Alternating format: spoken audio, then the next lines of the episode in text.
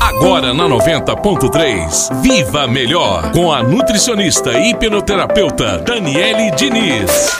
Olá, massa! Eu sou Daniele Diniz e hoje eu vou falar sobre os cuidados nutricionais para os esportistas de final de semana. Os dias estão cada vez mais corridos e as 24 horas parecem ter minutos a menos. Essa pode ser uma das justificativas daqueles que não conseguem realizar exercícios durante a semana e acabam deixando apenas para o final de semana.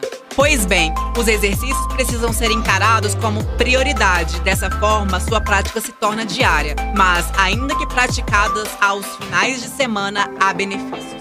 Claro, o risco de lesão é maior, mas mesmo assim há vantagens em quesito saúde cardiovascular e até na perda de peso. Mas é preciso alguns cuidados, como por exemplo, se atentar na ingestão de água, consumir maior quantidade de carboidratos nesses dias de treinos e não compensar o gasto energético com bebidas alcoólicas. No mais, viva melhor.